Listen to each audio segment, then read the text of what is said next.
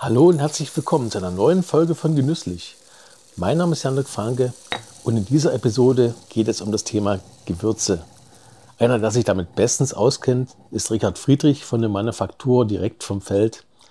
In den Räumen der Manufaktur auf dem Chemnitzer Brühl habe ich mit ihm über eine besondere Paprikasorte gesprochen und darüber, was diese Sorte von herkömmlichen Paprikapulvern aus dem Supermarkt unterscheidet. Er hat mir erzählt, wie er zufällig rote Beete von einem Biohof aus dem Chemnitzer Umland ins Gewürzregal kam und wie vielfältig das sich in der Küche einsetzen lässt. Rote Beetepulver kann nämlich viel mehr als nur Farbe ins Essen bringen. Und klar, es geht natürlich auch um Pfeffer, ein Gewürz, mit dem oft sehr lieblos umgegangen wird. Wie fruchtig Aromen in Pfeffer kommen und welches Aha-Erlebnis Pfeffer schaffen kann, Richard Friedrich weiß es.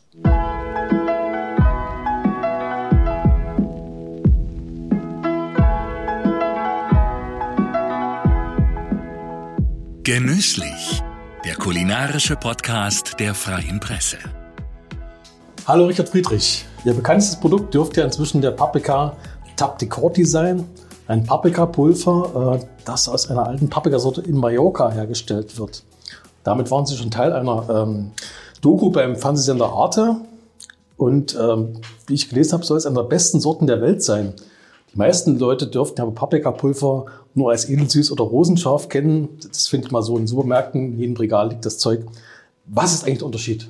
Ja, also erstmal herzlich willkommen und genau mit dem Paprika, das ist natürlich, wie Sie schon sagen, das ist das Gewürz, was man meint zu kennen, aber wie es ist auch mit, mit Wein und mit Bier und mit Lebensmitteln allgemein, äh, wenn man einmal versucht hat äh, oder einmal ein gutes Olivenöl gekostet hat, einmal eine sehr gute Flasche Wein geöffnet hat und so äh, das obere Ende seiner Skala ein bisschen weiter nach oben verschoben hat, dann merkt man, wie eigentlich die Bandbreite überhaupt sein kann von ganz schlecht bis äh, wirklich ganz gut. Und so ist es wahrscheinlich auch mit dem, mit dem Paprika, dass äh, bei der ich sage es immer so schön, alles, was man richtig machen kann, an Verarbeitung, an Anbau, an äh, dem Ganzen, was dazugehört, das wird dort gemacht. Und ähm, dann ist natürlich am Ende auch das Produkt, was da entsteht, äh, eine andere Hausnummer als das, was ich halt rosenscharf und edelsüß so, so kenne. Um mal ganz am Ursprung anzufangen, diese Sorte Tap de Corti, diese autochtone Sorte, also diese heimische Sorte von Mallorca, ist, hat einen wahnsinnig hohen Vitamin C-Gehalt. Also diese war fast ausgestorben, wurde dort früher angebaut und dann ähm, ja, hat man irgendwann festgestellt, der Paprika vom Festland, der ist günstiger und da haben wir nicht so viel Aufwand und dann haben das immer weniger Bauern angebaut und so ist das in Vergessenheit geraten bis dazu, dass es wirklich fast ausgestorben war. Ähm, als man das wieder entdeckt hat und wieder angebaut hat, musste man den so, also die haben äh, das dreimal ins Labor geschickt, weil die nicht glauben wollten, dass dieser äh, Vitamin C-Gehalt so hoch ist. Also bringt die Sorte mit sich. Also die, die, die Sorte hat schon eine ganz tolle Fruchtigkeit und einen ganz hohen Vitamin C-Gehalt und natürlich Mallorca geniale Anbaubedingungen, was auch die Sonne, den Boden und so weiter angeht. Das ist ähm, Punkt eins dann kann ich natürlich auch äh, im Anbau, ich muss mir vorstellen, dass Paprika, wer das schon mal zu Hause im Garten angebaut hat, Chili oder Paprika, der weiß, das reift über mehrere Wochen. Das heißt, ich habe vielleicht Ende August die ersten reifen Schoten bis vielleicht Anfang Oktober. Ähm, jetzt müsste ich ja, um ein gutes Produkt zu machen, immer nur die reifen Schoten nehmen. Und das heißt, ich müsste ja eigentlich mehrfach das Feld abernten. Das wird industriell bei Paprika nicht gemacht. Da wird geguckt, wann ist das meiste reif und dann wird das Feld abgeerntet. Dann habe ich ein paar Überreife, ein paar Reife, ein paar vielleicht noch nicht ganz Reife drin. Und die Melange ist dann mein fertiges Produkt. Wenn ich mir aber Mühe geben würde, dann gehe ich mehrfach hin und nehme natürlich nur die Reifenschoten, weil nur die dann irgendwie auch den genialen Geschmack haben. Das wird auf Mallorca zum Beispiel auch gemacht. Da wird mehrfach das Feld geerntet. Ist natürlich mehr Aufwand. Das spiegelt sich am Ende dann natürlich auch im Preis wieder. Klar. So. Das heißt, die Ernte von vollreifen Schoten ist relevant, um am Ende ein gutes Produkt zu bekommen. Und dann jeder, der mal Paprika verarbeitet hat, weiß, ich habe ähm, hinten dran so einen grünen Stiel. Ja. Wenn ich Salat ja. schneide, dann mache ich den natürlich raus, weil das schmeckt nicht, das Logisch. Zeug. Industriell macht sich natürlich nicht jeder die Arbeit, diesen grünen Stiel abzumachen, weil wenn die Schoten getrocknet sind und dann durch die Mühle fließen, der Stiel wird mit klein gemacht, das Endprodukt schmeckt trotzdem nach Paprika, es sieht trotzdem rot aus und damit, ähm, aber es verfälscht mir den Geschmack, weil der Stiel natürlich bitter schmeckt. Bitterstoffe dann im Paprika drin. Richtig. Das ist ähm, so ein weiterer Punkt, wo man sagt, wenn ich mir die Arbeit mache, diesen Stiel rauszumachen, kriege ich am Ende ein noch besseres Produkt, was nicht so bitter schmeckt. Ich habe aber wieder, genau wie bei der Ernte, mehr Aufwand. So. Und dann kommt's mit zum wichtigsten Punkt. Die Trocknung, die muss so erfolgen, dass ich den Paprika ordentlich trockne und der wirklich, ähm, ich sage jetzt mal, eine gute Mikrobiologie hat. Wenn ich den zu niedrig von der Temperatur her trockne, dann äh, kriege ich nicht alle ähm, Schimmelpilze und so vielleicht Pilzsporen kaputt. Aber wenn ich ihn zu heiß trockne, verbrenne ich ihn vom, vom Aroma. Aber in so einem Temperaturbereich um die 60 Grad, das ist perfekt. Ähm, dass so ein leichtes Röstaroma, also dieser Geschmack intensiviert wird, ich aber nichts an Geschmack wirklich verliere und aber ein sicheres äh, Produkt bekommt. Das wird auch auf Mallorca äh, sehr gut gemacht, die Trocknung. Und der letzte Punkt ist diese Vermahlung. Kann man sich so vorstellen, industriell wird in Edelstahlmühlen gemahlen. Da kriege ich eine große Anzahl an Rohware in relativ kurzer Zeit fein gemahlen. Das geht allerdings nur, wenn das schnell genug dreht. Und dann sind ja trotzdem ätherische Öle im Paprika und äh, das schmiert, das wird heiß und das verbrennt an partiell und verändert damit auch wieder den Geschmack und lässt Bitterstoffe entstehen. Wenn ich es richtig machen möchte, lasse ich den langsamer, lasse ich die Mühle langsamer drehen und langsamer malen. Was wieder zur Folge hat, ich brauche länger, ich habe dadurch höhere Arbeitskosten. In Mallorca wird Folgendes gemacht, da haben die eine sehr, sehr gute, aber alte Steinmühle. Die dreht langsamer, die behält super das Aroma von dem Paprika, aber ich muss diesen Sack Paprika, diese getrockneten Schoten, bis zu viermal da durchschütten, ah. bis der wirklich fein gemahlen ist habe da einen höheren Aufwand, aber am Ende ein geniales Endprodukt. Und so haben Sie gesehen, äh, an ganz vielen Stellen, wenn ich mir ein bisschen mehr Arbeit mache, erhalte ich Qualität. Mhm. Also erhalten im Sinne von äh, bewahren. Äh, bewahre ich die Qualität des Produkts, aber habe natürlich viel mehr Arbeit da reingesteckt, die dann am Ende honoriert werden muss. Und äh, wir kaufen den Paprika schon im Einkauf dreimal mehr als für irgendeinen Paprika von auch Bio von irgendwo anders. Und der Geschmack ist es aber wert. Mhm. so. Was bringt das aromatisch dann? Was, wie kann man ja. den, den Paprika vielleicht beschreiben? Ja, eine Anekdote da aus meiner Kindheit. Irgendwie, ich habe mich schon immer auch so fürs Kochen, das fand ich schon immer gut, weil Essen. mhm. ja, äh, Liegt auf der Hand. Und wenn meine Mutter Gulasch gekocht hat, dann steht dort natürlich auf dem Rezept äh, Paprika und man kennt es aus dem Gewürzregal und irgendwie, ich kannte ja auch Paprika, weil das kommt in den Salat und so weiter und so fort und ich weiß, wie es schmeckt und dann greife ich ins Gewürzregal, sehe Paprika edelsüß, klingt ja erstmal toll. Paprika kenne ich, ja. Edelsüß mhm. klingt auch gut und koste. Hab den Fehler gemacht, dieses Zeug zu kosten. Und wie schmeckt das? Jeder weiß das. Wenn nicht, dann bitte mal zu Hause ins Gewürzregal gehen und einfach mal so diese, meine Kostprobe nehmen. Es schmeckt fad, bitter. Wenn man will, kann man das mal auf ein weißes Blatt Papier streuen und gucken, ob das wirklich eine leuchtend rote Farbe hat oder ob das eher ins Gräuliche geht. Mhm. Ähm, sprich, ich habe meine Mutter gefragt, hier steht doch Paprika drauf, außen auf dieser Dose. Äh, Schmeckt doch aber nicht nach Paprika. Ich stelle jetzt nicht solche Fragen, das kommt dort immer rein. Und äh, was soll ich denn dir jetzt darauf sagen? Das kommt da rein, Punkt, Ende aus. Sprich, es war gar nicht in meinem Bewusstsein, dass ein Paprikagewürz auch so schmecken kann, wie die Frucht, die man kennt, die man in Salat schneidet, die vielleicht reif schmeckt. So. Und aromatisch macht das genau das. Am Ende schmeckt das Pulver aus Mallorca so wie eine reife Paprikaschote. Fruchtig, ganz süßlich, ohne Bitterstoffe, wie eine reife Frucht hat etwas Tomatisches, einen schon ganz tollen äh, Geruch und halt einfach lecker. Nicht, äh, ich werf's dann nicht ans Gericht, weil es im Rezept steht, sondern weil es lecker ist.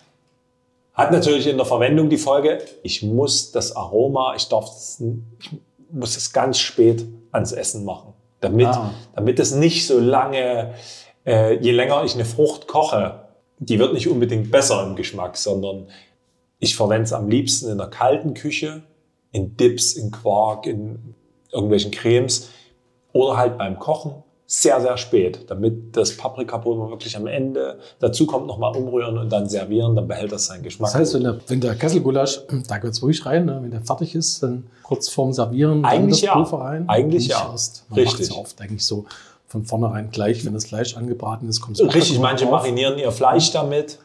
So nicht. So bitte nicht, hm. weil ähm, dann ist das, ähm, dann geht dann verbrennen die ätherischen Öle und dann schmeckt es nicht mehr so, wie es schmecken kann. Ich will nicht sagen, dass es schlecht schmeckt, aber äh, man geht ja immer davon aus, wie könnte es sein. Und mhm. um das zu bewahren bis zum Schluss, vom mhm. Feld bis auf den Teller, dann äh, sollte ich es am besten am Ende dazu werfen. Den Unterschied schmeckt man auch dann, wenn man sagt, man hat jetzt einen großen Topf Kesselgulasch, trotzdem macht da einen Löffel rein, das ähm, kommt auch dann zur Geltung. Man braucht natürlich schon auch eine Menge, aber ja, es schmeckt. Man schmeckt, wenn man es richtig äh, macht. Und das ist halt immer so, wenn wir über Qualität sprechen, dieses Ding, ich habe da immer das Bild von dem, von dem Kellermeister beim Wein. Kann die besten Trauben haben. Wenn der Kellermeister keine Ahnung hat, kann der mit einem falschen Arbeitsschritt diese Qualität versauen und zwar unwiederbringlich. So, und andersrum geht es natürlich auch, wenn ich eine ganz beschissene Ernte habe mhm. und die ans Tor liefere und ich kann den größten Profi da haben. Aus einer schlechten Qualität hole ich nichts, also da, da, da hole ich dann nichts mehr raus. Und deshalb muss ich versuchen, auf jeder Stufe, die das Produkt durchläuft, dann immer nur die Qualität entsteht draußen auf dem Feld. Ja, und dann ab dem Zeitpunkt der Ernte kann nur noch versucht werden, dass möglichst wenig davon zu halten, abhanden zu kommt. Halten. Genau, sondern dass ich das äh, versuche über alle Verarbeitungsschritte, auch dann mhm. Lagerung äh, zu halten, bis es auf dem Teller ist. Und ich kann das beste Paprika-Gewürz auch noch in meiner Küche versauen, indem ich es äh, zu zeitig in die Pfanne gebe. Und äh, da könnte ich sich noch so viel Mühe gegeben haben, ja. äh, bis... Äh, ja, wenn ich es beim Anbraten des Fleisches gleich zugebe, dann verbrennt es ja halt. Ne? Weil den Wert hat es erst, hm? wenn es auf meiner Zunge hm. noch so schmeckt, wie es schmecken soll. Hm. Auf Mallorca macht man ja mit dem Pulver noch was anderes. Da kommt die in die Wurst, oder? Das, genau, das ist eigentlich die Herkunft. Es gibt, jeder, der vielleicht schon mal auf Mallorca war, hat es schon mal irgendwo gesehen, diese Soprasada-Würste. Das sind so wie so eine Streichwurst, wird in den ähm, Darm oder Magen äh, gefüllt und äh, ist wie so eine Teewurst. Und da ist die Hauptzutat Schweinefleisch und zwar nicht irgendwelches, sondern das von der eigentlich mallorquinischen Rasse, der mallorquinischen Landschweine. Und die zweitwichtigste Zutat ist Paprika, und zwar der Paprika Taptecorti aus Mallorca. Mhm. Warum? für den Geschmack, für die Farbe, für das Aussehen und auch für die Haltbarkeit durch diesen hohen Vitamin C-Gehalt äh, ist es ein wahnsinniges Antioxidant, was mir äh, in der Wurst eine sehr, sehr gute Haltbarkeit das konserviert äh, bringt. Ich habe hier noch äh, im Kühlschrank eine Wurst von vor zwei Jahren, die schmeckt noch. Und das ist eigentlich ein ein traditionell mallorquinisches Produkt und deswegen wurden die Schweine dort gehalten und deswegen wurde auch der Paprika dort angebaut. Und wenn dann Ökonomen auf die Idee kommen, ich kriege die Zutaten doch günstiger vom Festland, das war beim Schweinefleisch genauso der Fall, dann führt das dazu, dass vielleicht Traditionen, die über Jahrzehnte irgendwo verankert sind, äh, dann auch aussterben, weil wir sprechen ja jetzt hier nicht über Lebensmittelproduktion zum Sattwerden, sondern es hat ja auch immer eine, eine kulturelle Komponente, dass äh, in bestimmten Regionen bestimmte Sachen angebaut werden und die gehören dort auch zum, zum Kulturgut der, der Region oder so. Und so war das bei dem Paprika auch. Äh, aber das stirbt ja dann auch mit aus. Genau. So, und äh, sind wir sehr, sehr dankbar, dass da irgendwie ein alter Bauer vor zehn Jahren äh, eine Freundin von mir, die war da Vorsitzende von Slow Food, dem Verein, ein paar Samen in die Hand gedrückt hat mit der Anekdote, dass hier früher mal Paprika angebaut wurde auf der Insel. Hat die große Augen gemacht, mhm. weil die das ja auch nicht wusste. Ja, und dann haben die das, äh, hat die sich die besten Biobauern der Insel zusammengesucht und hat die motiviert zu sagen, wollen wir dem mal noch einen neuen Versuch geben? Wollen wir dem mal eine Chance geben? Und äh, wenn jemand das anbauen kann, dann ihr. Und dann haben die quasi auch den Joan, von dem, mit dem wir jetzt äh, da schon lange zusammenarbeiten und der da unseren Paprika anbaut, der hat das also Pionier der ersten Stunde mit angebaut. Und dann haben die in dem ersten Jahr sich die Dorfgemeinschaft wieder getroffen und äh, dieses Paprika an, an, an, an, mit Nadel und Faden an Schnüren an, an, aufgehangen und an, an, an Häuserwände gehangen. Und das sah natürlich sensationell aus. Und ich habe mit dem Fotograf gesprochen, der das äh, damals vor zehn Jahren begleitet hat, dieses äh, Rekultivierungsprojekt. Der hat gesagt, da hatten alte Frauen auf der Straße Tränen in den Augen, weil die gesagt haben, ich hätte nie gedacht, dass diese Bilder, die kenne ich aus meiner Kindheit.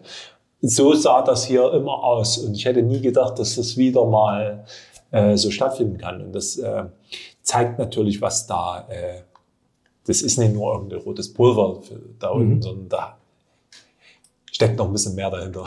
Mhm. Jetzt habe ich bei Ihnen entdeckt, bei Ihnen gibt es noch ein, ähm, ein Gewürz, das Paprika Cirereta. Ja. Was ist das denn? Das ist auch eine lokale Sorte aus Mallorca. Das ist die wieder scharfe Bruder. Also mm. der Tap de Corti ist wirklich eine Paprikasorte. Ähm, das sind so kleine Spitzpaprika, bis zu 10 cm lang äh, und süß. Und der Sirereta, die sind noch ein bisschen länger und ein bisschen erinnern etwas mehr an eine Chili-Schote. Äh, und Pepperoni halt, vielleicht auch. Genau, mhm. eine, ist eine, mhm. Scha eine scharfe Paprika. Auch wahnsinnig fruchtig und mhm. äh, toller Geschmack, aber halt gute Schärfe. Mhm. Interessant. Ja, wir hatten schon darüber gesprochen, das muss natürlich auch mehr kosten am Ende, weil der Aufwand ist weitaus größer, als wenn man äh, klassisches Paprikapulver, was man so landläufig im Laden bekommt. Ist ganz klar. Muss irgendwo bezahlt werden, auch die, die viele Arbeit, die da drin steckt. Was kostet eigentlich so, so, so, eine Tüte? Was muss man dafür hinlegen? Also die, die 100 Gramm Tüte äh, kostet, glaube, 12,90. Mhm. Um das mal einzuordnen, im Supermarkt hole ich mir in einem kleinen Streuer vielleicht das sind dann keine 100 Gramm drin. Ja, da hole ich mir vielleicht 40 Gramm und bezahle aber je nachdem, wenn ich jetzt ein Bio-Paprika nehme, bezahle ich wahrscheinlich aber auch 4, ja. 5 mhm. wahrscheinlich, ja. Euro. Also in dem Kontext ist es schon wieder. Äh, relativiert sich der Preis schon wieder. Ja. ja. Mhm. Kommen wir damit auch eine ganze Weile hin, ne? Mit 100 Gramm kann, man, richtig. kann man schon ein bisschen was anstellen. Richtig. Ja. Ja, und du gibt's ja nicht nur Paprika in der Manufaktur, sondern auch viele andere Sachen. Urwaldpfeffer habe ich gesehen, Berg, Oregano, Majoran, baskischen Chili. Waren Sie eigentlich schon überall da, wo der Pfeffer wächst? Tatsächlich, ja. Also bei, ich würde jetzt mal sagen, bei 90 oder 95 Prozent der Erzeuger, das ist ja auch das Prinzip von uns. Mhm. Ich will wissen, mit wem ich es zu tun habe. Ich will die Leute, ich will denen mal in die Augen geschaut haben, ich will denen mal die Hand geschüttelt mhm. haben und äh, sehen, wie das wächst. Weil natürlich ist alles biozertifiziert, aber wenn ich das wollte, ich könnte auch Bioware von irgendwo einkaufen, wo ich noch nie einen Fuß äh, auf das Land gesetzt habe und die Leute nicht kenne, sondern mich nur auf die Zertifikate verlassen. Mhm. Und das ähm, ist uns nicht genug, weil was ich schon gesagt habe, ne, es ist nicht nur so, dass wir essen, um satt zu werden, sondern gerade mit dem Essen verbinden wir noch eine ganz andere Dimension und gesellschaftlich, jeder weiß das, ja. Zu Hause, wir können das leckerste Essen vor uns haben, wenn wir das jeden Tag alleine essen müssen, das hat keinen Wert, sondern äh, erst indem wir uns mit den Leuten umgeben, die wir gern haben und mit denen am Tisch sitzen und auch beim Essen sprechen, über das Essen sprechen, dann kriegt das ähm, einen Wert und ich kann nur den Wert auch von Produkten gut, glaube ich, einschätzen. Oder je mehr ich darüber weiß, äh, umso mehr kann ich es auch wertschätzen. Ja? Jeder, der mal im Urlaub eine Flasche Wein in Olivenöl irgendwo mitgebracht hat, ich muss es zu Hause noch nicht mal trinken. Ich muss nur die Flasche in der Hand haben und mir gehen die Erinnerungen wieder äh, los und ich kann, ich werde das mit einem anderen Bewusstsein äh, zu mir nehmen. Und das ist auch bei uns so der Hintergrund, zeigen, wo die Sachen herkommen. Das sind Gewürze keine Raketenwissenschaft. Ne? Das sind wirklich, ich wollte für die Sachen, die man täglich häufig verwendet, für die Gewürze mal einfach nur sagen, ey, das ist der Pfeffer, der kommt von dort und dort, der wurde dann und dann geerntet und jetzt äh, hat er sich auf den Weg gemacht, weil wir können heutzutage im Supermarkt nahezu alles kaufen und zwar das ganze Jahr lang. Aber wirklich ein Produkt wieder zu begreifen im Sinne von verstehen, das kommt von dort und nicht nur, das kommt aus dem Supermarkt und stand im Regal oben links, sondern äh, was ist davor passiert, das, ähm, da kann ich die, die Gewürze und, oder die Lebensmittel äh, besser wertschätzen und darum geht es auch. Heißt, sind Sie auch viel unterwegs mit Ihrem Team oder mit äh ja, jetzt habe ich zwei kleine Kinder. Ne? Das hat sich ein bisschen, durch Corona war das alles ein bisschen eingeschränkt. Aber ähm, genau, ich versuche äh, immer übers Jahr mehrere Produzenten zu besuchen. Letztes Jahr waren wir äh, beim Paprika-Produzenten und haben auch in Griechenland wieder Bauern besucht. Dieses Jahr steht auch wieder Nordgriechenland an.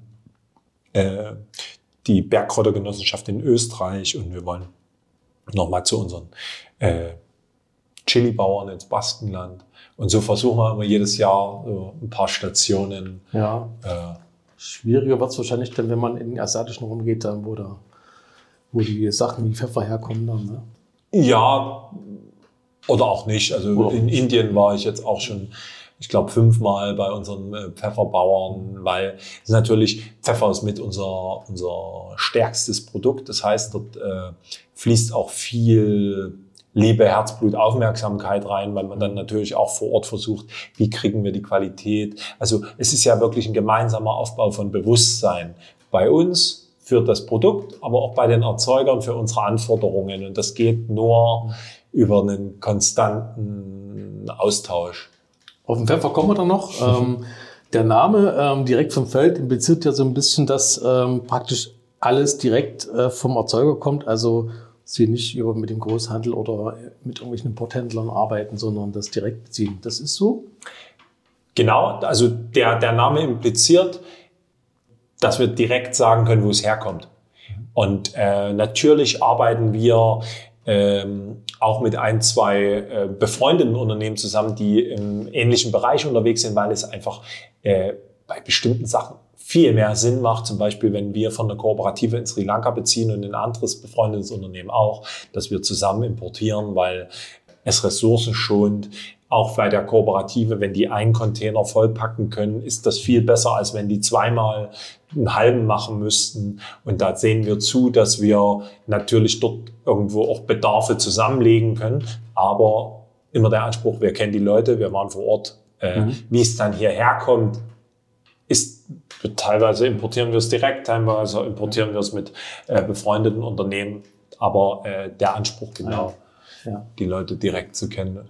Und Gewürz kommt hier direkt um die Ecke. Da haben Sie einen ganz kurzen Weg. Äh, das ist Ihr rote Beetepulver. Das kommt vom Guidohof hm. in, in Limbach, Oberfrohna. Das ist eigentlich so ein, ja, wie soll ich sagen, sehr erfolgreicher Test gewesen. Also hm. der Guidohof äh, ist ja ein absoluter Pionier im Biolandbau, äh, haben irgendwie in den 90er Jahren angefangen, da im sächsischen Outback, muss man ja wirklich sagen, äh, Bio-Lebensmittel anzubauen. Äh, kurz nach der Wende, das ist irgendwie. Die waren schon Pioniere, die haben schon also sehr, sehr lange. Absolute Vorreiter. Jetzt zahlt sich das aus, ja, aber äh, und die haben ja diese Biokisten und die hatten wir äh, halt auch bestellt und da war rote Beete drin und die hat halt einfach, äh, die frische rote Beete sensationell gut geschmeckt, weil das auch eine, eine Sorte war, die nicht auf Größe, nicht auf Ertrag, sondern auf Geschmack gezüchtet war, also auf Intensität. Und da habe ich gesagt, wie würde denn das getrocknet schmecken als Pulver. Es hätte doch bestimmt eine ganz tolle Farbe und so. Und dann habe ich mir jemanden gesucht, der Ahnung im Trocknen hat und der einen ganz speziellen Trockner hat, äh, einen Vakuumtrockner. In dem kann ich ähm, bei verhältnismäßig niedrigen Temperaturen sehr, sehr schonend alles Mögliche trocknen. Ja, wie, wie beim Paprika. Richtig. Zum Beispiel, ne? also, dass man niedrige Temperatur hat. genau, aber ähm, durch das Vakuum geht das Wasser noch schneller aus dem Produkt mhm. raus. Ja, das sieht, äh, das ist eine ziemlich große, futuristisch aussehende Trocknungsanlage und macht aber halt ein geniales Produkt. So, und den habe ich mal fünf Kilo aus Spaß geschickt gesagt. Wenn du mal wieder eine Trocknung machst, leg das mal rein und sag mal, was dabei rauskommt. Und der hat mich angerufen danach und hat gesagt, du, ich mache das jetzt hier schon 20 Jahre mit Trocknen und so. Aber sowas, und rote Beete habe ich auch schon getrocknet, aber sowas habe ich noch nie erlebt. Was war denn das für eine geile Rohware? Und da, spätestens da wusste ich, das könnten wir mal probieren. Und da haben wir angefangen, glaube ich, mit 100 Kilo oder so. Dann sind da irgendwie 1 zu 8. Also irgendwie um die 12 Kilo rote Beetepulver rausgekommen. Das nächste Jahr haben wir 200 Kilo gemacht und dann haben wir uns so rangetastet. Und was rauskommt, ist ein pinkes, geniales, leuchtendes Pulver, was das, also das in den Frischkäse oder Quark oder selbst wenn man Blumenkohl gekocht hat, das oben drüber, in den Reis, wenn er fertig ist, ein Löffel da reingerührt. Sensationell, weil diese rote Beete haben viele irgendwie traumatische Kindheitserinnerungen an dieses eingelegte ja. Zeug, was man im Kindergarten dann als äh, Kompott gegessen hat und so. Äh, aber wie es eigentlich schmecken kann und überhaupt nicht erdig und dieses sauer eingelegte, sondern genial fruchtig ohne diese erdige Note absolut fantastisches ähm, Produkt und wir sind selber dann immer auf die Suche gegangen, wie kann man das jetzt einsetzen, weil so, so ehrlich muss man sein, das gehört jetzt nicht zum klassischen Gewürzrepertoire. Ne? Das mhm. ist äh, ein absoluter Exot, aber sehr regional und macht eine ganz neue Dimension irgendwie auf in der Küche, wie man damit kochen kann. So allein farblich. Mhm. Und, äh, farblich ja, und ich kann damit auch trotzdem eine Menge anstellen. Die haben schon gesagt, halt äh, frisch Ein Honig-Senf-Dressing mit mhm. einem Löffel von dem rote Beete-Pulver ja. sieht aus, als hätte ich eine Handvoll äh, Beeren mit durchpüriert und so schmeckt's auch, weil diese Fruchtigkeit, also genial, wirklich. Richtig gut. Ja. Mhm. Suppen vielleicht auch noch irgendwie? Auf jeden Fall. Also mhm. äh, Genau, also mein, mein absoluter Favorit ist auch so ein, einfach in, in den Quark mit reinrühren, weil unser Auge ist doch auch mit. Unser Auge täuscht uns dort oder suggeriert uns, das ist das bessere Wort.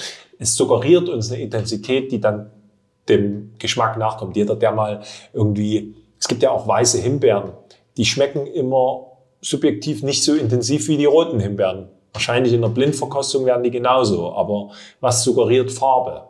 Ja. Intensität. Und wenn ich äh, das beherrsche, auch beim Kochen mit den Farben zu spielen, bei einem Dressing oder bei einem Gemüse, wenn ich es schaffe, die Farben zu erhalten, dann äh, ist das ein Feuerwerk für die Sinne, weil auch dann mein Gehirn beim Essen schon sagt, oh, äh, hier kommt gleich was, mhm. geschmacklich, ja. Und das ist ja immer das Spannende auch bei Gewürzen, neben dem, dass sie tatsächlich den Geschmack verändern, verändern die die Optik des Essens und damit auch wieder den Geschmack, nämlich über das, ähm, über die Suggestion.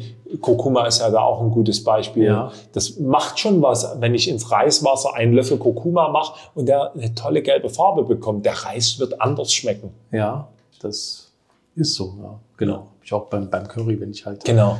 Ja, da muss ich darauf achten, dass es nicht ganz so dass es schön gelblich wird ne? und nicht, nicht ins Braune abdriftet. Richtig. Weil dann Richtig. sagt nur mein Auge sonst, mh, hm, ja, ja, was richtig. ist das wohl? Aber genau. wenn es schön leuchtet, dann genau. gehe ich da mit Appetit ran. Ja. Und da spielen Gewürze natürlich immer eine tolle Rolle, auch dann für die Optik des mhm. Essens. Wie finden Sie eigentlich Ihre Produzenten, wenn Sie jetzt auf der Suche sind nach neuen, man muss ja doch ab und zu mal was Neues bringen, oder? Wie kommen Sie dann dazu? Ja, das ist eine sehr gute Frage, weil äh, tatsächlich ist es so, die Bauern, mit denen wir zusammenarbeiten und die wir auch die Größe an Bauern, die wir suchen, wirklich die Kleinbauern, Produzenten und Kleinkooperativen, die scheren sich jetzt nicht so sehr um ihren Google-Ranking. Äh, und äh, Tatsächlich ist es äh, ganz unterschiedlich. Also beim Pfeffer bin ich in die Region gereist, wo guter Pfeffer herkommt und habe dort mir wirklich Zeit genommen und habe so viele, dann vor Ort mit so vielen Bauern und Leuten gesprochen und mich umgehört und dann natürlich erstmal einen riesen Querschnitt gehabt und dann gemerkt, okay, das machen vielleicht alle gleich. Oh, warum macht nur derjenige was Besonderes und so. Und da muss man den Überblick bekommen. Wenn man mit einer Person spricht, hat man den seine Brille auf und den seinen Blick auf die Welt an. Erst wenn man dann so ein bisschen eine Auswahl hat, merkt man, okay, das hat, jeder erzählt mir zwar, dass er was Besonderes macht, aber im Endeffekt machen das alle gleich. Aber der eine, wie es in Wayanad bei meinem Pfeffer in Indien war, äh, wo eine Kooperative hat sich irgendwie wirklich um die Artenvielfalt und nochmal Unterscheidung, welche Pfeffersorten sind das und äh, auch ganz konkret mal gesagt, das können wir nicht.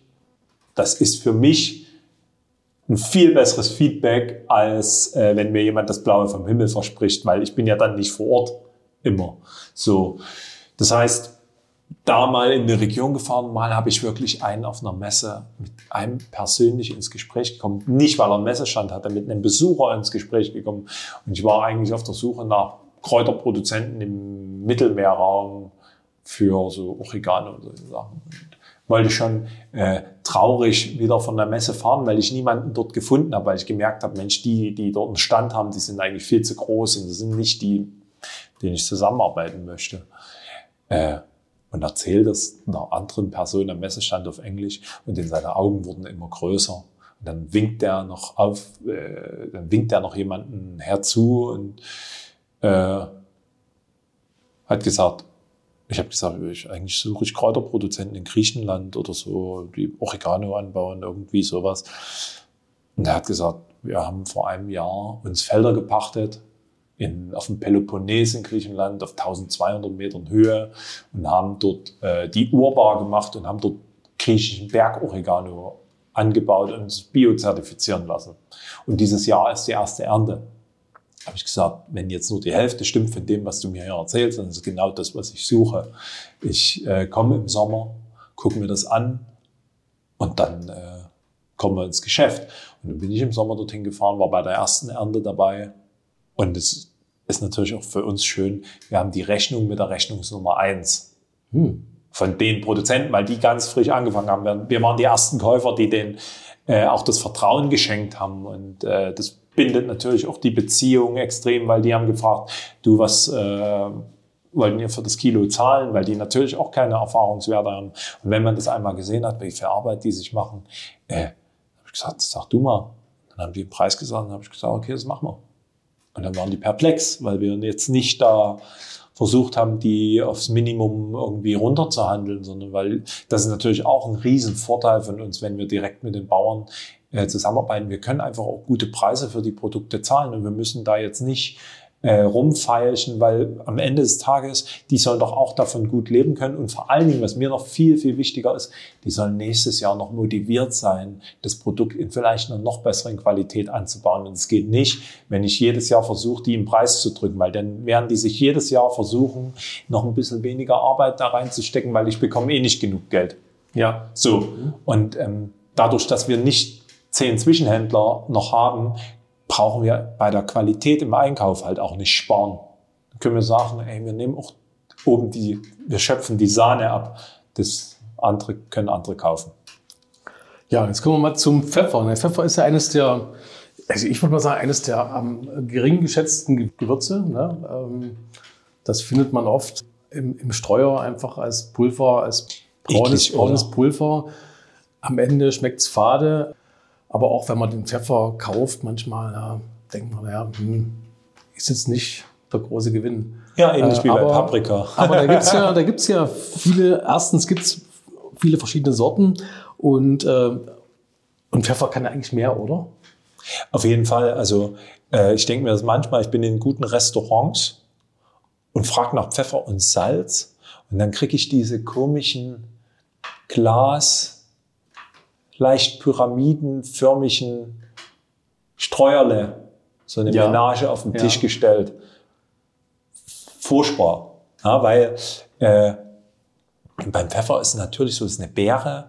Und wenn ich die, ähm, das kann so fruchtig und so aromatisch schmecken. Und wenn wir den Pfeffersack bei uns aufmachen, da sind dort schokoladische Noten drin, zitronische Noten, äh, leicht nach Banane und Kakao. Das ist so aromatisch und natürlich eine gute Schärfe. Also beim Pfeffer muss ich immer zusehen, dass ich eine Balance finde aus Aroma, Eigengeschmack und Schärfe. Also beim schwarzen Pfeffer jetzt. Ja. Was aber häufig der Fall ist, auch äh, ich sage mal im großen Stil und industriell ist, Pfeffer wird angebaut und da werden so große Chargen geerntet, dass auch der Hersteller, der natürlich dann auch die Haftung hat, am Ende nicht sagen kann, wie sieht's denn um die Mikrobiologie aus. Das heißt, vorsichtshalber wird das mehrfach dampfsterilisiert oder sogar bestrahlt im konventionellen Bereich kann man äh, Sachen dann äh, leicht radioaktiv dann teilweise auch noch bestrahlen. Damit töte ich alles an Kleinstlebewesen und was dort halt noch so dran sein kann, ab. Das heißt, ich habe ein sehr, sehr sicheres Produkt, habe es aber auch unter Umständen in der Qualität komplett, äh, habe durch eine Sterilisation, Dampfsterilisation die ätherischen Öle rausgepfiffen und dann habe ich, die Schärfe habe ich noch, aber diesen Eigengeschmack und das, was eigentlich der Pfeffer leisten könnte, äh, habe ich nicht mehr. Das geht nur, wenn ich den 100% vertraue, wenn ich weiß, die haben eine gute Verarbeitungspraxis, dort geht's sauber ab, dann kann ich den Pfeffer, äh, und der wird gut getrocknet, dann kann ich den quasi unbehandelt lassen, ohne dass damit was passiert und dass der trotzdem eine gute mikrobiologische Parameter hat. Und dann hab, halte ich aber halt auch äh, den Geschmack. Und wenn ich dann noch eine gute Region habe und gute Sorten, die jetzt nicht gekreuzt sind auf Ertrag, sondern auch wieder da ursprüngliche Sorten, gute Bodenverhältnisse habe, wie es auch beim Wein, ja, ich kann Cabernet Sauvignon hier und hier anbauen. Der wird zweimal, je nachdem, was für Nährstoffe noch im Boden sind, der wird zweimal unterschiedlich schmecken. Das heißt, wenn ich eine gute Sorte habe, an einem guten Standort, wo noch Mineralien, Nährstoffe im Boden sind und die dann am Ende wiederum gut geerntet werden und ordentlich weiterverarbeitet werden, dann kann ich natürlich auch beim Pfeffer ähm, ein kleines Aha-Erlebnis haben. Und das finde ich immer am absolut tollsten und stärksten, wenn wir mit so einem einfachen Produkt wie Pfeffer, was wirklich jeder zu Hause nimmt, in welcher Form auch immer, ein kleines Aha-Erlebnis schenken kann, zu sagen, ich muss nicht irgendein exotisches Gewürz nehmen, was irgend, ich kann auch bei einem Gewürz, was ich vermeintlich meine, zu kennen, kann ich sagen, ey krass, so kann auch Pfeffer schmecken und dann kommt, geht's ja weiter, das ist ja das Tollste. Selbst wenn ich nur mit Salz und Pfeffer würze, dann ist ja das ein Riesenunterschied, wenn ich sage, ich tue nur diesen einen Pfeffer. Ähm, nur diese eine Komponente bei meinem Essen. Ich mache alles gleich, nur ich nehme einen anderen Pfeffer und auf einmal schmeckt das ganz anders, weil ich eine, weil ich äh, Qualität ersetzt habe und nicht noch irgendwas Exotisches und tralala, sondern ich habe einfach eine gescheite Qualität genommen. Und deshalb steht die Pfeffermühle bei mir oder auch immer auf dem Tisch. Und ähm, jetzt habe ich schon gesagt, Mühle. Ja, wenn die Gewürze noch ganz sind, wie das Pfefferkorn, dann behält es ja sein Aroma und die ätherischen Öle, um die es ja geht, geschmacklich ähm, sehr gut drin. Wenn ich einen gemahlenen Pfeffer kaufe, vielleicht schon, da ist so, da, da habe ich so eine große Oberfläche, da kommt so viel Luft dran. Das ist natürlich in der Küche ganz einfach. Ich mache das Streuer auf, ich schütte das drüber, aber da sprechen wir nicht mehr über Qualität, weil das, was ich da habe, das schmeckt ein bisschen nach Pfeffer, das sieht ein bisschen nach Pfeffer aus, mhm. aber ich kann es ja dann auch nicht kontrollieren, ob das Gemahlene wirklich nur Pfeffer ist. Und es wird so viel beschissen. Ja, bei, mhm. Wenn ich eine Tüte kaufe, wo Pfefferkörner drin sind, dann kann ich die mir auf die Hand schütten und sehe, das ist ein Pfefferkorn, das ist ein Pfefferkorn, das ist ein Pfefferkorn und dazwischen ist nichts mhm. anderes. So, und ich mal's, ich breche es frisch auf und die ätherischen Öle wandern in mein Essen und nicht irgendwo in meine, in die Umgebungsluft. Ja. ja. Das muss man vielleicht mal erklären. Es gibt weißen Pfeffer, schwarzen Pfeffer. Mhm. Der weiße Pfeffer ist aber auch eine Verarbeitungsstufe, ne? oder? Genau, also wir haben wenn wir beim Pfeffer erstmal ganz allgemein, wir haben diesen Piper nigrum, das ist wirklich diese Pfefferpflanze. Es sieht aus wie eine kleine Rangpflanze, wächst an bestimmten Sachen hoch. Ähm, industriell in Vietnam, Kambodscha oder Hauptanbaugebiet ist mittlerweile Brasilien, ein Land, wo Pfeffer eigentlich gar nicht heimisch ist, wird das an Holzlattengestellen in großen Monokulturen angebaut da habe ich natürlich nicht den Geschmack, den es haben könnte. In, in Bayern zum Beispiel wächst das noch an, an Bäumen hoch, so wie es eigentlich der Fall ist. Und ich habe Mischkulturen. Wenn ich jetzt diesen Pfeffergrün ernte und in der Sonne trockne, verliert er seine Farbe, wird er schwarz oder bräunlich schwarz und ich habe das, was wir als schwarzen Pfeffer kennen. Wenn ich den Pfeffer ein bisschen länger dran lasse an der Pflanze und der noch mehr reift, dann wird er rötlich Jetzt muss man unterscheiden, es gibt wirklich echten roten Pfeffer. Das heißt, das ist dann dieser rote Pfeffer geerntet, schonend getrocknet, ohne direkte Sonne, so dass er so eine rötlich-rot-braune Farbe erhält. Ist sehr, sehr selten der Fall. Das meiste, was man zu kaufen kriegt, sind ja rosa Beeren. Das, sind, das ist kein Pfeffer, ne? Richtig. Sieht halt toll aus in der äh, Pfeffermischung, sieht so groß aus, ungefähr wie ein Pfefferkorn. Schmeckt so ein bisschen fruchtig, äh, hat eine tolle Optik, aber ist halt kein Pfeffer. Hm, was ist das dann? Das ist eine, eine Beere, die so, hm. Wo man halt dann äh, den Namen Pfefferbeere hm. irgendwie nimmt, weil es daran erinnert. Hm. So. Äh, wenn ich jetzt aber diese reifen Beeren vom echten Pfeffer nehme, ernte und in Wasser einlege, ein, zwei, drei Tage, dann löst sich die äußere Frucht das Fruchtfleisch und zurück bleibt der weiße Kern. Wenn ich das dann trockne, habe ich weißen Pfeffer. Und jeder, der zu Hause mal an einem weißen Pfeffer gerochen hat, aus so, ich sage jetzt mal Supermarktqualität, das riecht ekelhaft. Es ist immer so ein bisschen muffig und so und viele Sachen, auch Köche habe ich schon erlebt, mit denen ich gesprochen habe in Restaurants. Ja, das muss immer so, weiße Pfeffer riecht ja immer so ein bisschen komisch.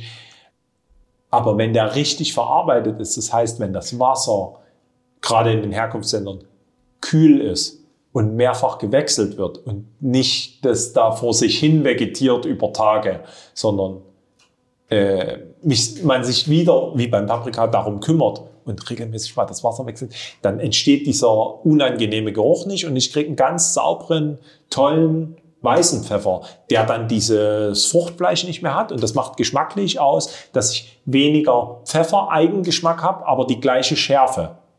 Hm. Beim Kochen muss ich das dann so verwenden, überall, wo ich Pfeffer-Eigengeschmack haben möchte, nehme ich natürlich schwarzen Pfeffer. Aber wenn ich jetzt zum Beispiel mein Gemüse habe, ein Blumenkohl, paar Möhren und so, und dort ein bisschen Schärfe ranbringen will, aber das nach Möhre schmecken soll, also ich den Eigengeschmack von dem Gemüse unterstreichen will, dann nehme ich eher den weißen Pfeffer. Erstens sehe ich den nicht so durch das Weiße, keine schwarzen Punkte darauf, auch bei hellen Soßen. Und zweitens, ich bringe nicht den Pfeffergeschmack ins Essen, sondern ich belasse das bei dem Eigengeschmack vom Gemüse. Und das äh, kann man dann beim Kochen halt unterschiedlich einsetzen und verwenden. Wir haben dann auch nochmal den schwarzen Pfeffer, äh, quasi getrockneter schwarzer Pfeffer und nachträglich über Buchenholz äh, geräuchert. Hat auch ein ganz, ich, mhm. ich sage es immer so, wie vom Schinken geküsst. Also man hat, wenn man die Packung aufmacht, das Gefühl irgendwie, ja, so was Rauchiges, ganz toll. Also gerade auch in der vegetarischen Küche äh, bringe ich dort ein Aroma ins Essen, was, äh, was ich sonst eigentlich nur über das Anbraten von ein bisschen Speck oder irgendwie mhm. Fleisch äh, erzeugen kann, durch dieses Rauchige. Und dann gibt's noch mal auch fermentierten Pfeffer.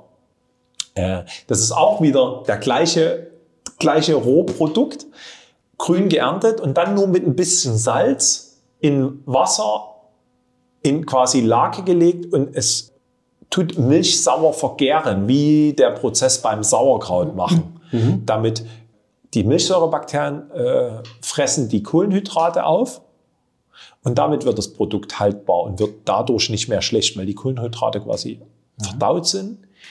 Und das erhält einen ganz anderen Geschmack. Also äh, bei einem fermentierten Pfeffer, da sage ich immer, das schmeckt so wie, wie wenn ich in Indien bin und so ein frisches Pfefferkorn mal koste. Das, das kriege ich mit einer noch so guten Trocknung, kriege ich diese Frische sonst nicht erhalten. Mhm. So, und da sieht man mal, wie man aus ein und demselben Rohprodukt über verschiedene Verarbeitungen vier, fünf ganz unterschiedliche Hm. Was, was stelle ich damit an in der Küche mit dem fermentierten Pfeffer?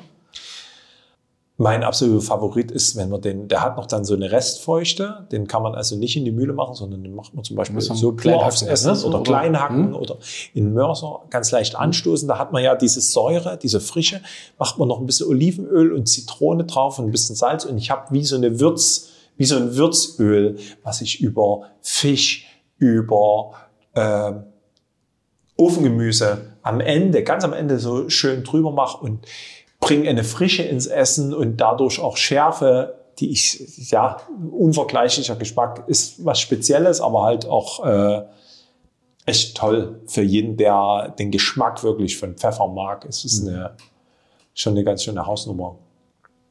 Und da gibt es noch so verschiedene Sorten, halt Urwaldpfeffer zum Beispiel. Das ist so, so, ja. so heißt mhm. unser Pfeffer jetzt, weil das wirklich den Nagel da auf den Kopf trifft, weil der, da wird, es ist kein Feld in dem Sinne, sondern es ist mhm. ein Wald, in dem Landwirtschaft gemacht wird. So stehen auch Kakaobäume oder Kaffeebäume oder Bananen und halt Pfeffer. Und da trifft es der Name Urwaldpfeffer an sich am besten. Das sind alles Kleinbauern, die haben so ein bis anderthalb Hektar mhm. und äh, dadurch ganz äh, gute Strukturen. Ja.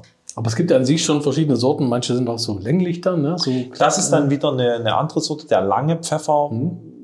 Das ist botanisch nochmal was anderes. Okay. Und auch Sichuan-Pfeffer oder so, mhm. äh, Timo-Pfeffer. Hat mit Pfeffer, wie man es, die, die, die Körner Das ist nicht der tun. Pfeffer, mhm. das ist quasi was Kleines, was mhm. scharf mhm. schmeckt und deswegen unter den Begriff Pfeffer, Pfeffer fällt. aber eigentlich kein Pfeffer ist. Wie im Englischen äh, Red Pepper ist ja auch Paprika und Chili, mhm. weil äh, die Anekdote dazu, wir wissen alle, ähm, Kolumbus wollte eigentlich den Seeweg nach Indien entdecken weil man natürlich, wer, wer, den Seeweg nach Indien findet, der hat Zugang zu Gewürzen, die im, im Mittelalter einfach da, durch ihre lange Reise über den Landweg wahnsinnig teuer und begehrt und dadurch halt auch mit Gold aufgewogen wurden. Und wer das schafft, schnell mit dem Schiff nach Indien zu kommen, der hat natürlich extreme äh, Ressourcen. So, auch unter dem Hinblick, man wusste, Pfeffer gibt's in Indien. Und jetzt fährt der Kolumbus los und kommt nicht in Indien an, sondern in Südamerika. Und lässt sich dort natürlich auch Gewürze zeigen und bringen. Und äh, das, was dort herkommt, sind ja die Chilis. Die sind ja über Kolumbus äh, mit nach Europa gekommen, wie Kartoffeln übrigens auch. Und unter der Idee, was Scharfes zu finden, dann ist das quasi Red Pepper, äh, wie roter Pfeffer. Äh, und das hat sich bis heute äh, gehalten, weil man früher halt Pfeffer als was Scharfes äh, kannte. Und deswegen verbindet man jetzt auch in der Namensgebung scharfe Gewürze oder Pflanzenteile, die jetzt kein echter Pfeffer sind, aber so genommen werden können, dann mit dem Namen Pfeffer, wie halt Red Pepper, Sichuan Pfeffer oder aber muss ich beim Kaufen Pfeffer auf bestimmte Dinge achten? Also muss ich da nach bestimmten Sorten gucken oder reicht es zu, wenn ich einfach ähm, sehe, hier habe ich äh, richtige Pfefferkörner und ähm also ich würde auf alle Fälle auf Bioqualität achten. Ich würde darauf achten, dass der Pfeffer äh, ganz ist in ganzen Körnern. Vielleicht auch, dass ich die Herkunft äh, genau beschrieben habe, wo der gewachsen ist. Äh, und dann, also das sind, und dann, na, einfach vielleicht auch mal zwei, drei verschiedene genau, Kosten. Genau, gibt ja so Pfeffer, die haben noch Namen, Telly zum Beispiel, oder? Das ist, das äh, genau, das mhm. ist, äh, Telly Pfeffer ist, äh, so hieß früher der Hafen in Calicut, also in, in Südindien, wo der meiste Pfeffer quasi darüber wurde über Telly gehandelt und dann gab es auch so TGSEB, das heißt Telecherry Special Extra Bold. Das ist quasi eine Qualitätsklasse, besonders große Pfefferbeeren, also dann nochmal äh, ausgesiebt. Das, umso größer die Pfefferbeere, umso mehr das Fruchtfleisch, umso mehr der fruchtige Charakter. Ja. Mhm. Ja, wir hatten es vorhin schon angesprochen, die ätherischen Öle. Ne? Also das, was freigesetzt wird, wenn man die, die ähm, ganzen Körner oder sowas zermalt. Also die werden freigesetzt, dann sind bestimmte bei bestimmten Gewürzen ist das auch nicht von langer Dauer, die verfliegen dann mit der Zeit. Ähm, mhm. Muss ich da auch auf bestimmte Dinge achten? Ein Mörser, denke ich, gehört in jede Küche, oder? Ich sage es immer so, eigentlich, man braucht nicht 20 Gewürze, sondern äh, unsere Philosophie ist eigentlich lieber fünf Gewürze, aber die dann das, was ich häufig verwende, dann habe ich einen anderen Durchlauf und dann habe ich auch, äh, dann wird nichts alt, dann habe ich eine gute Qualität. So und dann so ganz wie möglich und dann ja, ich muss mir dann überlegen, wie ich die Dinger im Alltag zügig klein bekomme. Aber das ist immer so eine Frage, wie viel Aufmerksamkeit schenke ich dem, was ich da gerade tue. Und das ist wahrscheinlich nur für Menschen interessant, die auch beim Kochen das jetzt nicht als absolut notwendiges Übel empfinden, sondern schon vielleicht auch in der Küche stehen und sagen, ich empfinde auch schon sowas wie Freude beim Gemüse schneiden, beim in die Pfanne werfen, wenn ich dort schon die Aromen habe und dann habe ich natürlich auch die Lebensmittel gerne in der Hand und sage nicht nur alles schnell, schnell. Für solche Menschen, das ist jetzt nicht wertend gemeint, sondern das ist wirklich, äh, welche Bedeutung gebe ich dem? Für solche Leute ist natürlich wahrscheinlich ein gemahlenes Gewürz vielleicht auch eine Mischung, die schon komplett fertig ist. Hier reiße ich die Tüte auf, mache den Streuer auf, schütte das drüber, schmeckt schon nach mhm. irgendwas. Ist auch häufig genügend Salz drin, damit irgendwie der Geschmack intensiviert wird. Aber wenn ich wissen will, was ich da in mich reinstecke und wenn ich da irgendwie noch ein bisschen einen Anspruch habe an eine Qualität, dann nehme ich die Gewürze schon noch ganz. Dann ist natürlich ein Mörser das Mittel der Wahl oder ein Gewürzschneider, wo mhm. ich die äh, relativ zügig im Handumdrehen, aber äh, wo ich die perfekte Balance habe aus, es geht zügig, weil ich nehme es zur Hand, aber mache es trotzdem unmittelbar vorm Verwenden erst klein. Wie viele verschiedene Gewürze gibt es eigentlich bei Ihnen in der Manufaktur? Ich schätze mal so irgendwas über 20. Aha. Ja. Das heißt, das ist kein Vollsortiment. Wir haben mhm. uns da schon auf die üblichsten fokussiert. Ja. Ja. Was wird so gern genommen? Was sind so die, die Renner? Ja, die Renner sind natürlich der schwarze Urwaldpfeffer, der, der Paprika, dann mittlerweile auch extrem der italienische Knoblauch. Ich hätte letztes Jahr ich meine Hand ins Feuer gehalten, dass ich Knoblauch immer frisch nehme, weil das schmeckt mhm. viel besser, weil ich immer nur beschissenen Knoblauch gekostet habe, getrocknet. Mhm. Ich habe immer nur Pulver gekostet und gesagt, pfui.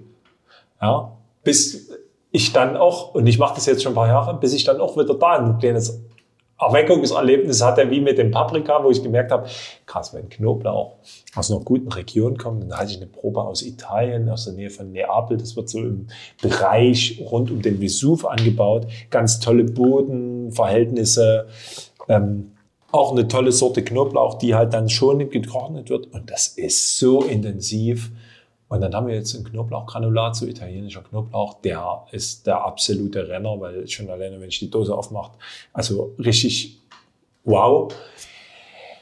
Der wird sehr, sehr häufig genommen, genauso dann noch wie der Ceylon-Zimt und äh, natürlich die Kräuter Majoran, Bergoregano mhm. aus Griechenland. So, das sind so die Haupt. Mhm. Was nehmen Sie am liebsten? Was kommt bei Ihnen in der Küche am häufigsten da? Ah, das ist ganz unterschiedlich. Ich habe immer dann so eine Sympathie für die äh, Produzenten, die ich als letztes besucht habe. das, ist, das ist bei mir dann immer noch so am frischesten. Und dann äh, versuche ich immer das Gewürz so ganz häufig zu verwenden. Und das äh, verändert sich natürlich auch im Laufe mhm. des Jahres. Ne? Also jahreszeitenmäßig. Äh, Was ist jetzt gerade? Naja, jetzt wenn so ganz langsam der Frühling losgeht, wir haben jetzt so eine neue Mischung gemacht, Mitsommer heißt die, die kommt natürlich erst so im, im, eigentlich Gedenke im Sommer, aber da haben wir halt die Gewürze auch noch ganz gelassen, aber da ist halt so was Frisches drin wie Koriander und äh, Zitronengranulat und ein bisschen geräucherter Pfeffer und auch Knoblauch. Und das, boah, das in den Salat oder über einen Fisch, das hat halt so eine richtige Frische und das passt dann so zum, mhm zur Emotion und wenn man nach draußen guckt und immer mal so ein bisschen schon ein paar warme Sonnenstrahlen hat. Das ist was anderes wie im Herbst, wo ich eher so was Wärmendes brauche und so. Das sind ja auch Gewürze wieder ganz äh, spannend. Na, dann äh, so Ingwer und mhm. Zimt und vielleicht Kardamom und Nelken, irgendwas, was dann so ein bisschen da halt passt. Also es verändert sich übers Jahr. Das ist ja auch das Schöne. Gibt es irgendwas, was Sie noch gerne im Sortiment hätten oder was Ihnen noch fehlt? Wir sagen da, naja, äh, ich würde noch sehr gerne Piment, aber unser Prinzip ist halt auch, wir brauchen den Erzeuger dazu. Mhm.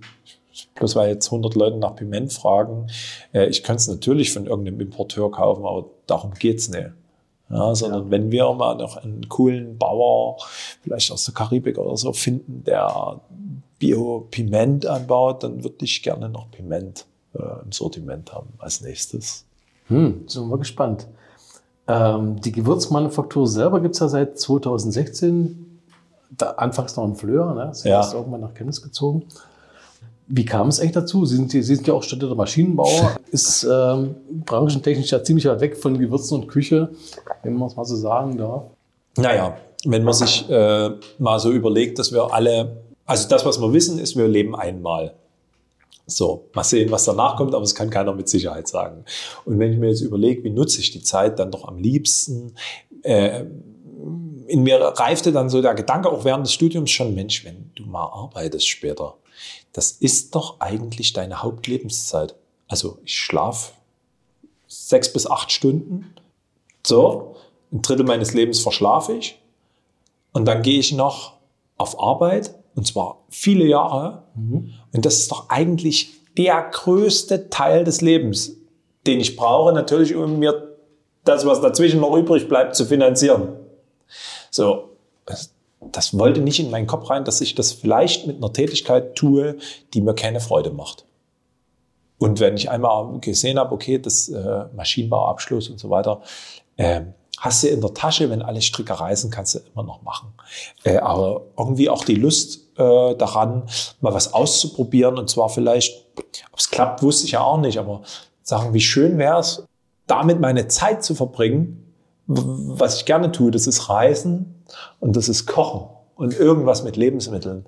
So, und dann kam die Idee auf, auch übers Kochen in der WG mit Freunden, ähm, Mensch, du greifst so häufig zu, zur Pfeffermühle und man macht sich Gedanken, wo sein Fleisch herkommt und isst nicht mehr alles blind, was irgendwie eingeschweißt in der, Tür, äh, in der Kühltruhe liegt, sondern ähm, weiß da auch zu schätzen, wenn man weiß, wo es herkommt. Und beim Gemüse genauso, da weiß jeder, der im eigenen Garten schon mal Tomaten angebaut hat, dass die anders schmecken als das, was man häufig zu kaufen bekommt. So, warum nicht bei Gewürzen? Ich habe jeden Tag eine Pfeffermühle in der Hand. Und außer dass das kleine schwarze Kügelchen sind, die irgendwie das Essen scharf machen, habe ich keine Ahnung. Ich weiß, wo es im Supermarkt steht.